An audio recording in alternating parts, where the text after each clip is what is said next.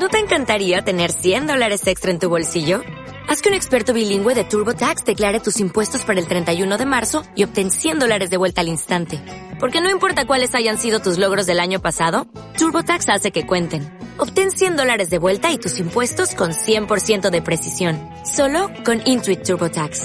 Debes declarar para el 31 de marzo. Crédito solo aplicable al costo de la presentación federal con TurboTax Full Service. Oferta sujeta a cambios o cancelación en cualquier momento.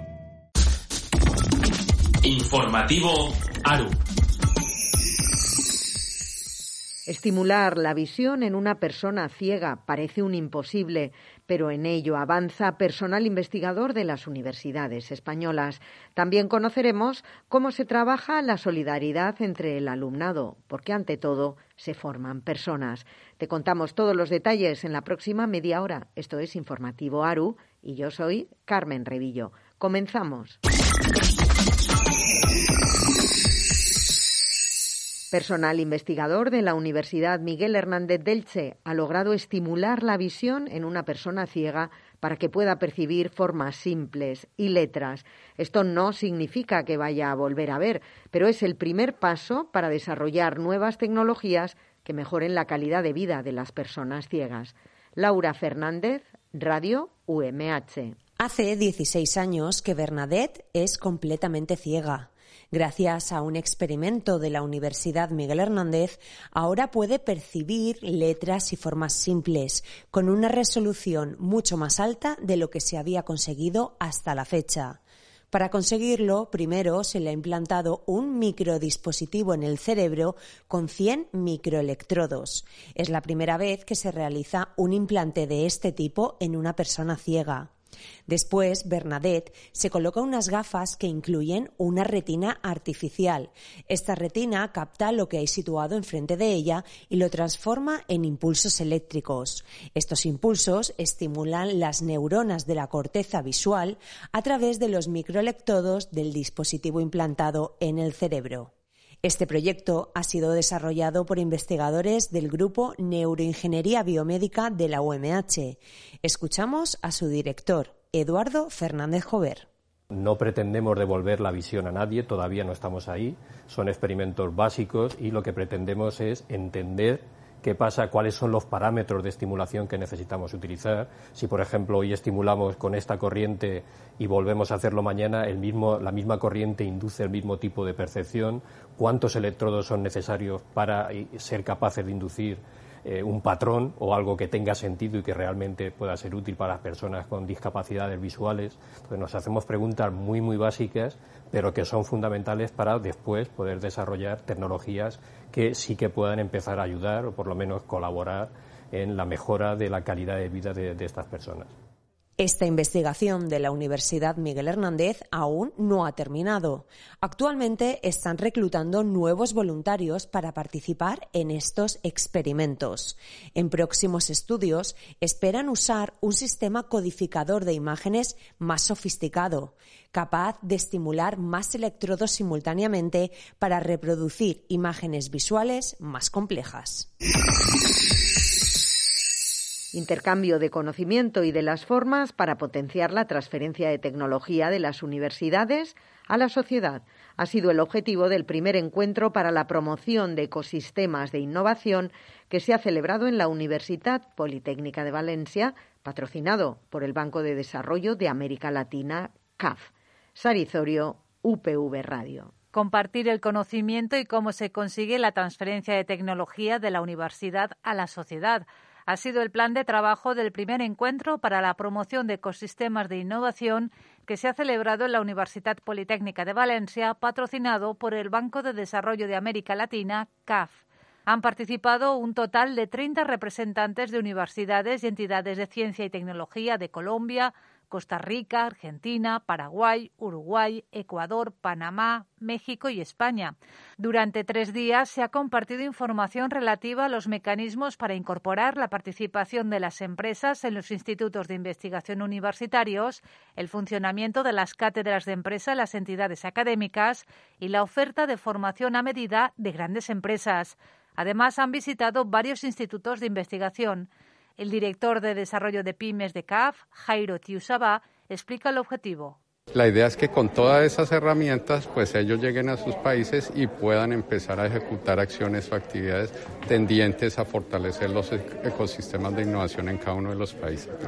La Universidad Politécnica de Valencia ha acogido este encuentro y ha participado en la organización de las diferentes actividades. Patricio Montesinos es alto comisionado de la Organización de Estados Iberoamericanos para la Promoción de Ecosistemas de Innovación y profesor de la UPV.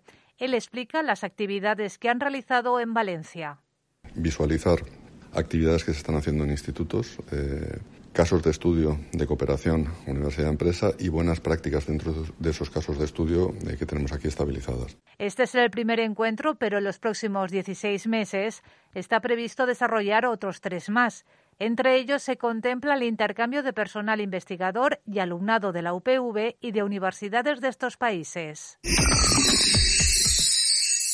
Open Arms y Caritas son dos de las entidades que han estado presentes en la Feria Solidaria de la Universidad Pompeu Fabra de Barcelona. Se ha podido volver a la presencialidad y el alumnado ha participado en multitud de actividades que se han organizado. Algo más de 30 asociaciones y ONGs vinculadas a la universidad han acudido a esta edición. Víctor Naharro, UPF Radio. La FIRA UPF Solidaria celebró esta semana pasada su novena edición una oportunidad inmejorable para que los miembros de la comunidad universitaria y el público general puedan conocer las acciones humanitarias de la universidad y de las organizaciones vinculadas a ella. Más de 30 entidades del sector terciario como Open Arms, Cruz Roja o Caritas son partícipes de la feria y trabajan temas como la pobreza, los derechos humanos, la solidaridad o la vejez. Este curso la feria ha podido volver a la presencialidad después de un año marcado por el COVID, y el pasado miércoles el campus de la Ciutadella se llenó de estantes con todo tipo de información. La técnica de UPF Solidaria, Nuria Riera, afirma que la presencia de estas entidades es muy importante para la universidad y que actividades como la Fira Solidaria no solo conectan las entidades con los estudiantes, sino que los conciencian de las desigualdades y los animan a colaborar. L'objectiu de la fira és el crear xarxa entre les entitats juntament amb la comunitat universitària, PAS, PDI i estudiants, i sobretot que es conegui quines són les entitats amb les que la, la universitat d'alguna manera hi ha un tipus de, de, de vinculació i que coneguin els seus projectes i això, i si algú vol fer un voluntariat, doncs que pugui tenir la informació de primera mà. Aparte de la feria presencial, cada año se organizan charlas, actividades y mesas redondas para complementar la semana. Este año se han tratado temas como el derecho a la educación en diferentes partes del mundo o los diferentes programas sociales que ofrece la propia universidad. El acto de clausura del pasado viernes cerró la semana con una reflexión por parte de las entidades sobre los retos que tienen que afrontar en el próximo futuro, especialmente después de los cambios derivados de la crisis de la COVID-19. Comparte lo bueno que tienes dentro. Dona sangre. Es el lema de la campaña que ha lanzado el Instituto Canario de Hemodonación y Hemoterapia, junto con la Universidad de Las Palmas de Gran Canaria y la Universidad de La Laguna. Durante todo este mes se divulgará esta campaña en los campus de ambas instituciones académicas con el objetivo de llegar a toda la comunidad universitaria y aumentar las donaciones de sangre. Recuerda, una donación puede salvar tres vidas. Escuchamos el anuncio de esta campaña. ¿Qué, tenemos dentro? Tenemos planes. Tenemos ideas. Tenemos energía. Tenemos meta. Tenemos preguntas. Y tenemos respuestas. Tenemos mucho que aportar. Comparte lo bueno que tienes dentro. Dona sangre. Instituto Canario de Modenación y Hemoterapia. Gobierno de Canarias y se amplían las infraestructuras universitarias. Son laboratorios equipados con la tecnología más avanzada en microbiología, cultivos celulares, neurobiología, fisiología y bioinformática. Es lo más destacado de Hightech, unas instalaciones de 2.000 metros cuadrados inauguradas en la Universidad Católica de Murcia. Javier Hernández y Radio UCAM. Es la más alta tecnología para evolucionar tu idea. Así se presenta el UCAM High Tech, un nuevo centro de innovación tecnológica y aceleración empresarial para apoyar el emprendimiento y la transformación digital. Esta es la cuna de los proyectos en la frontera del conocimiento que desarrollamos y seguiremos desarrollando en la UCAM. Son las palabras de Estrella Núñez, vicerectora de investigación en la UCAM, durante el evento de inauguración de esta incubadora de alta tecnología en salud, deporte y alimentación, que nace con el objetivo de fomentar la transferencia de conocimiento al tejido productivo y la relación universidad-empresa a través de la investigación y el emprendimiento. El UCAM High cuenta con instalaciones de 2.000 metros cuadrados y una inversión de más de 5 millones de euros. De esta manera, alberga laboratorios equipados con una infraestructura de última tecnología en áreas como microbiología, cultivos celulares, neurobiología, fisiología o bioinformática. Estos laboratorios ayudarán al progreso de investigaciones como la del doctor Juan Carlos Izpisúa, que como nos contaba en el Comité Olímpico Español, trata de reducir el tiempo de recuperación tras una lesión muscular. Mejorar la capacidad funcional del músculo, promover la recuperación del mismo en un plazo de tiempo mucho más corto y quizás más importante, mantenerlo en el tiempo, lo que no solo va a ayudar a que la función muscular del deportista sea mejor, pero creo mucho más importante a que la sociedad en general y sobre todo con el paso del tiempo esa capacidad, pérdida de capacidad muscular que todos experimentamos, eh, pudiera ser ralentizada e incluso mejorada. La Universidad de Murcia cuenta con un nuevo laboratorio de bioquímica. Son unas nuevas instalaciones que completan la oferta ya existente y mejoran también los recursos a los que puede acceder el alumnado. Maite Pellicer, Radio Universidad de Murcia. La Universidad de Murcia cuenta con un nuevo laboratorio de bioquímica, unas modernas instalaciones que permiten mejorar aún más los recursos a los que pueden acceder los estudiantes.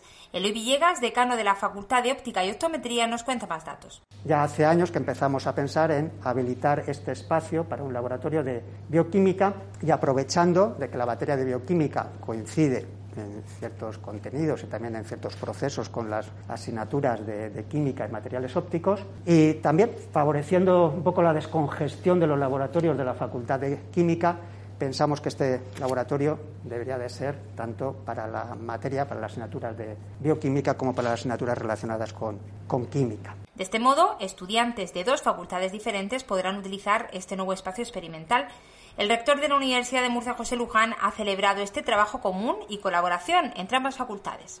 Si no nos juntamos en lo que nos une y olvidamos lo que nos separa, los proyectos no salen. Y aquí yo creo que ha sido un ejemplo claro donde cada, cada cual ha puesto lo, que tenía para un proyecto común que es enormemente valioso. Por tanto, de verdad, pues yo estoy muy, muy feliz y hago mía, esa es la suerte que tengo, hago mío la felicidad individual de cada una de las personas que estáis, estáis aquí.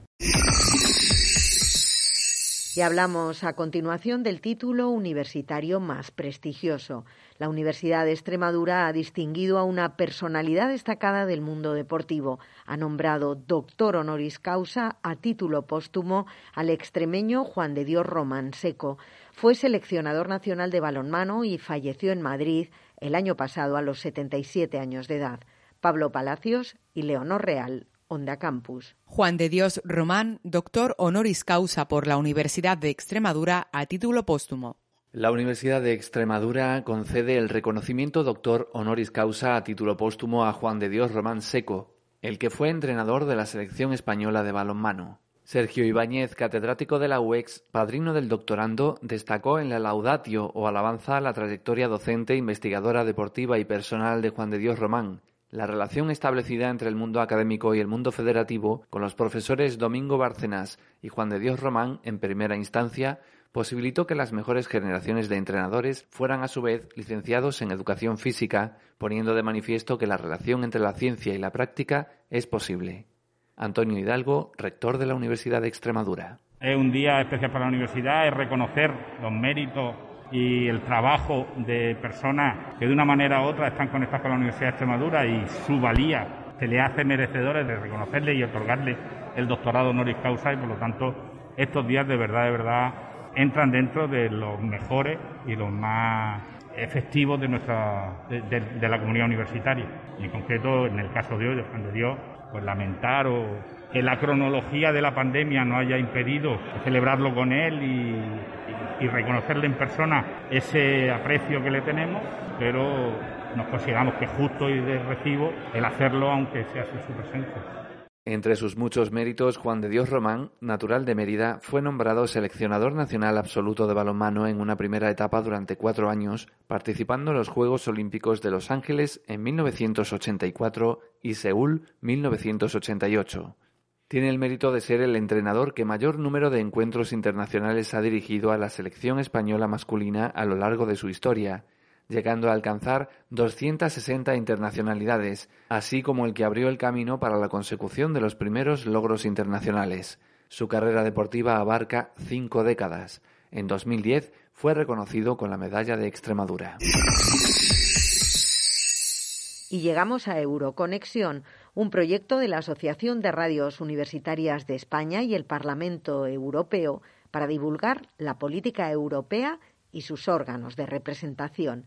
Desde la Universidad Jaume I de Castellón se analiza cuál es el grado de aceptación social de la Unión Europea respecto al colectivo LGTBI. Tarsila Galdón, Vox UGI Radio.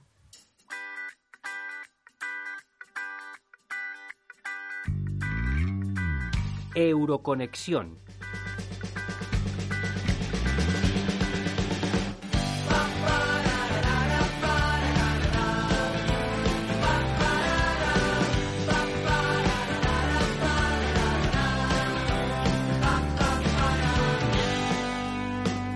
Mauritania, Somalia, Nigeria, Arabia Saudí, Afganistán, Brunei, Qatar, Emiratos Árabes Unidos, Irán, Pakistán y Yemen.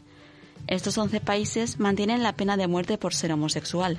La Asociación Internacional de Lesbianas, Gays, Bisexuales, Trans e Intersex también arroja un dato que realmente acongoja.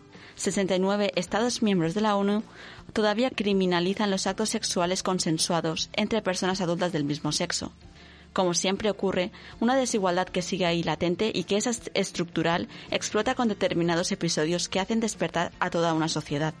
En este caso, la víctima fue Samuel, el joven de 24 años asesinado en A Coruña y que ha movilizado a tantas personas en las calles.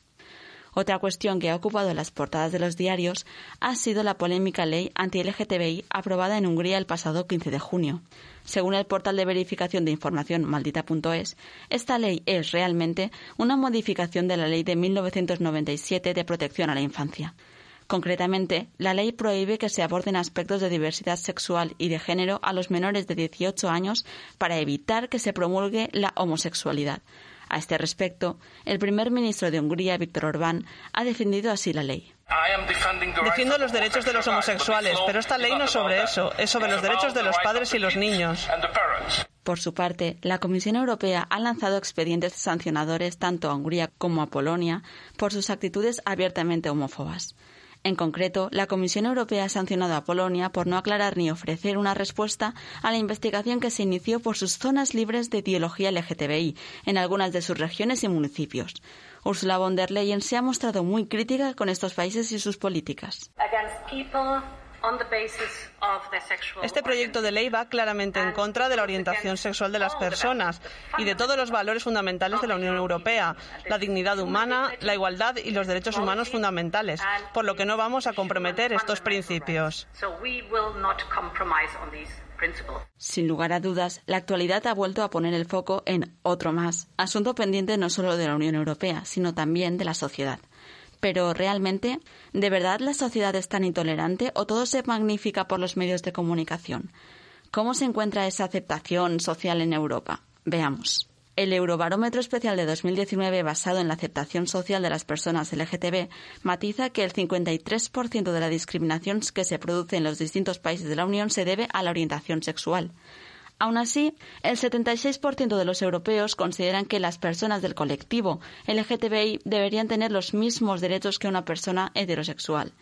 Los países que menos toleran el colectivo son Eslovaquia, Rumanía, Bulgaria, Croacia, Hungría, Letonia y Polonia, mientras que los más tolerantes son Luxemburgo, Alemania, Dinamarca, España, Países Bajos y Suecia.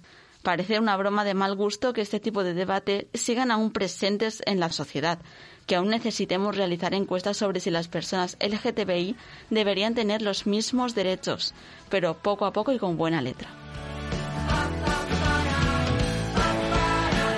Euroconexión, un proyecto de la Asociación de Radios Universitarias de España y el Parlamento Europeo desde la Universidad Jaume I.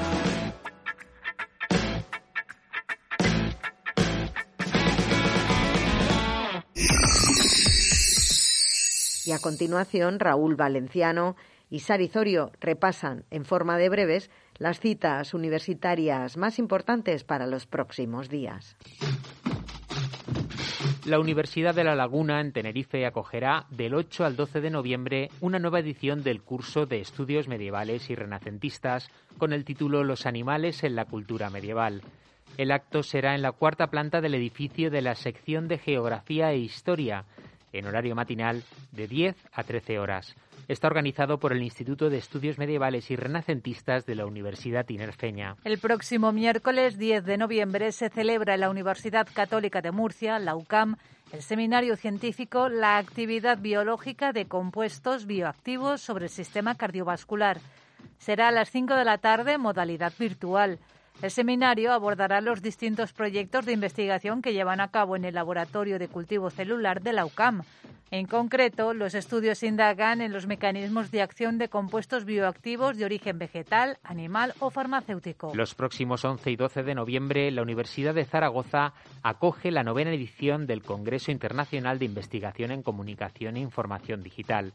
Este año, el Congreso se centra en los espacios y relaciones de comunicación en la nueva normalidad.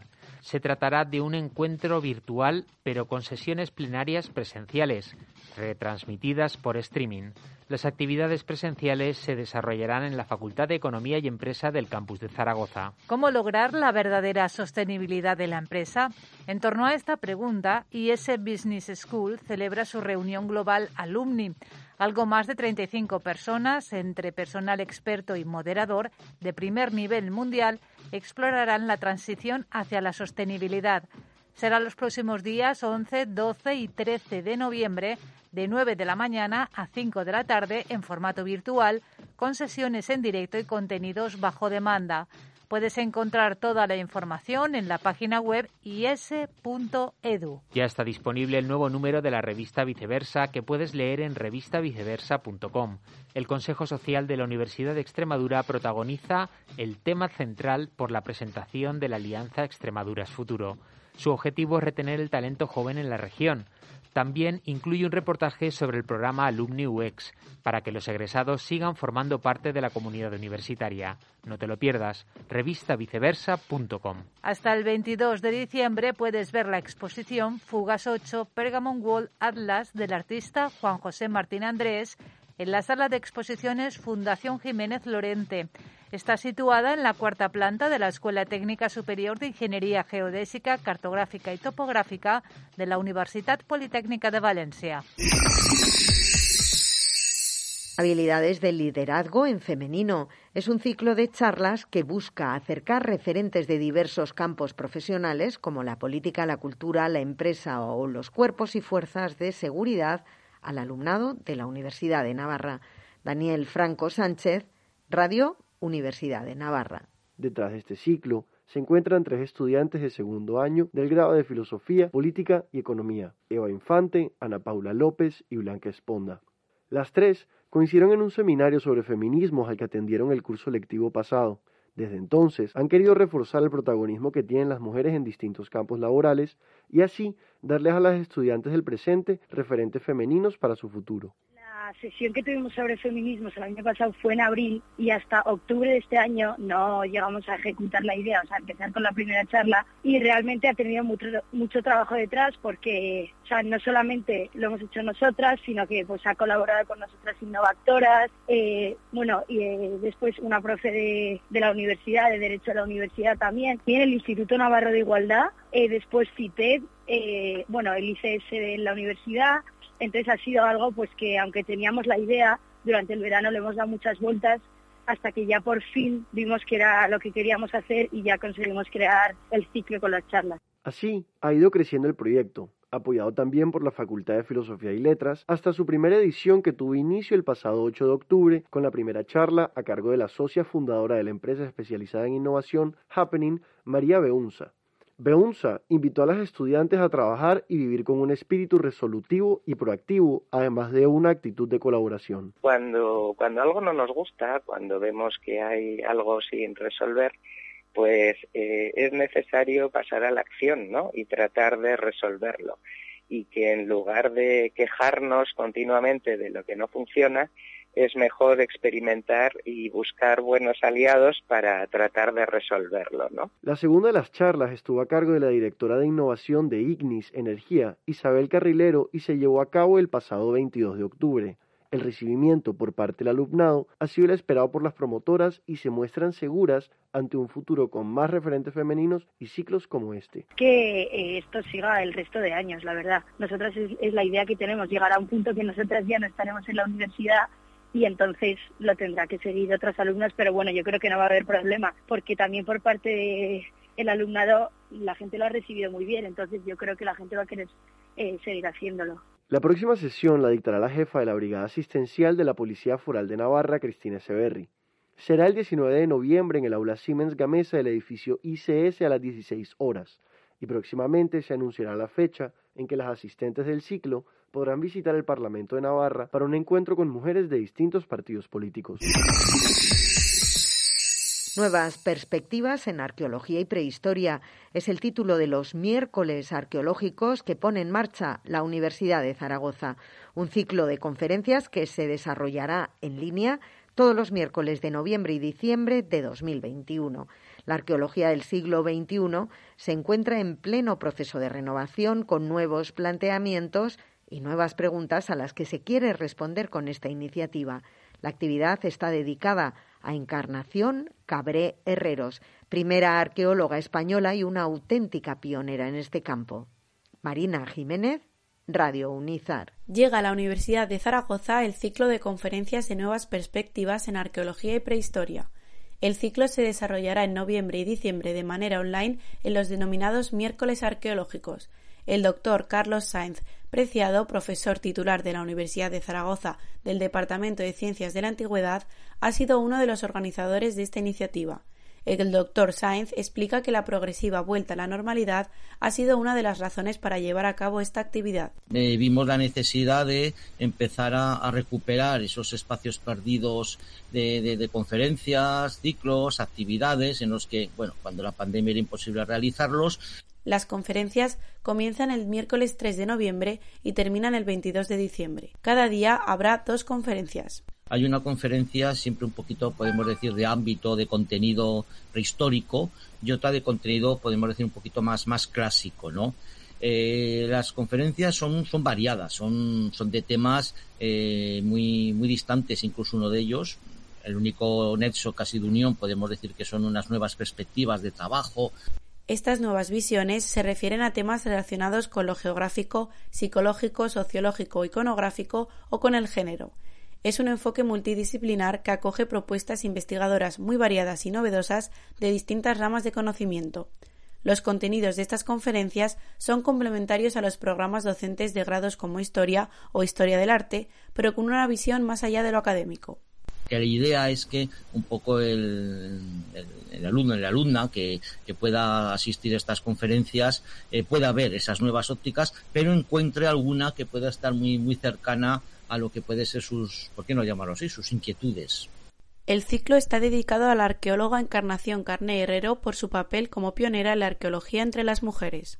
Fue una mujer en su momento excepcional, eh, rompedora en, ese, en esa sociedad de, principios del siglo XX, una mujer eh, abierta que iba a congresos, etcétera, etcétera, no hay más que ver cómo le llamaban mis, mis congresos, eh, porque era la única mujer, no solo a nivel español, sino de las pocas que a nivel mundial eh, se desenvolvía perfectamente en esos ambientes. Este ciclo no es una iniciativa puntual, ya que la idea es que se realice todos los años a partir de este, con un ciclo de conferencias en cada cuatrimestre. El ciclo que se realizará en el segundo cuatrimestre tendrá un planteamiento distinto dedicar en un primer cuatrimestre siempre un ciclo de conferencias pues con nuevas perspectivas, eh, nuevos planteamientos, novedades, etcétera, y un segundo ciclo que se impartirá en el segundo cuatrimestre sobre un elemento temático, sobre un tema concreto determinado. En este caso, en el segundo cuatrimestre el tema será la vestimenta en la antigüedad. Además de estas conferencias, se van a realizar otras actividades como salidas arqueológicas, visitas a exposiciones, prácticas para que los alumnos trabajen con arqueólogos municipales o seminarios. De esta manera, los alumnos podrán formarse más allá de los conocimientos académicos que obtienen en las aulas esa parte práctica tan, demandada en, los estudios a través de lo que puede ser acercar la arqueología a las personas interesadas, a los alumnos, alumnas interesadas, acercar lo que es la arqueología y la prehistoria, que vaya siempre más allá de lo que es, eh, pues bueno, lo académico, ¿no? El estar sentado en el aula. Las dos primeras conferencias, el día 3 de noviembre, son las charlas ¿Dónde están los niños? El papel de la infancia en la prehistoria de Margarita Sánchez Romero, profesora de la Universidad de Granada, y No hay arqueología sin restauración, disciplinas humanas para la valoración del patrimonio, de Manuel Moreno Alcaide, profesor de la Universidad de Málaga. Falta de autoestima, inseguridades, miedos y ansiedad son los síntomas más frecuentes de las personas que sufren el síndrome del impostor. La psicóloga Valeria Montel explica más detalles de esta patología. Sarilei Correa, Europea Radio. Siete de cada diez personas han sentido en algún momento de su vida no ser lo suficientemente bueno, competente o capaz, casi como un fraude. Y es precisamente este otro de los nombres que se le atribuyen al síndrome del impostor. La psicóloga Valeria Montiel nos explica qué conlleva este síndrome y qué lo caracteriza. Yo podría definir el síndrome del impostor, que es cuando la persona eh, le están sucediendo cosas buenas, está alcanzando sus objetivos, pero eso la persona no se lo atribuye a ella misma, o sea, no lo reconoce, no, es no lo reconoce como parte de su esfuerzo o su profesionalismo, sino que ha sido como una casualidad o era algo que tenía que pasar. Desde empresarios exitosos hasta brillantes actrices que se encuentran en pleno ojo público. Millones de personas alrededor del mundo están preocupadas por no poder demostrar ser lo suficientemente capaz como todos piensan. Ahora bien, si estas personas se encuentran tan adentrados en sus propios pensamientos, ¿cómo es posible identificar este síndrome? Los comportamientos más frecuentes de esta persona es que viven un alto grado de ansiedad, lo que hace referencia a que ellos siempre tienen un miedo de que las personas que los rodean puedan darse cuenta lo, lo maravillosos que pueden ser o a ser descubiertos. Las personas que tienen este síndrome no son conscientes de sus propios logros.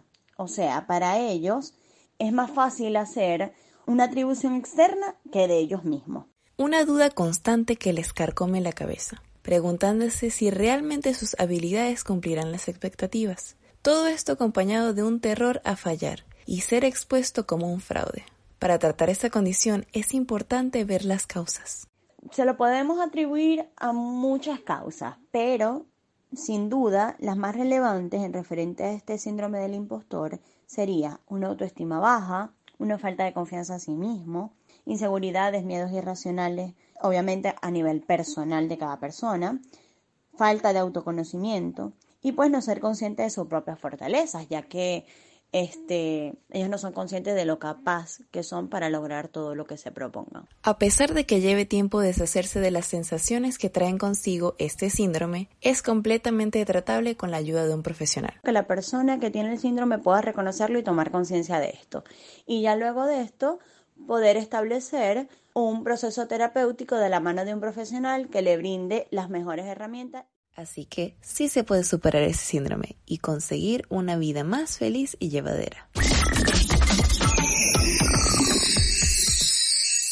Y aquí llegamos al final. Gracias por estar ahí al otro lado y escucharnos con atención. Algo que ha sido posible gracias a que Sarizorio controla en realización y gracias, por supuesto, también a las emisoras reunidas en la Asociación de Radios Universitarias de España. Quedamos la próxima semana a la misma hora. Hasta entonces, un consejo, que lo urgente no quite tiempo a lo realmente importante. Adiós, sed felices.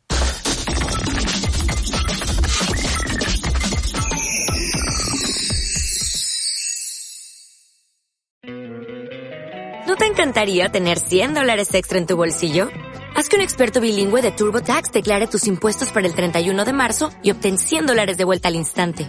Porque no importa cuáles hayan sido tus logros del año pasado, TurboTax hace que cuenten Obtén 100 dólares de vuelta y tus impuestos con 100% de precisión. Solo con Intuit TurboTax. Debes declarar para el 31 de marzo. Crédito solo aplicable al costo de la presentación federal con TurboTax Full Service. Oferta sujeta a cambios o cancelación en cualquier momento.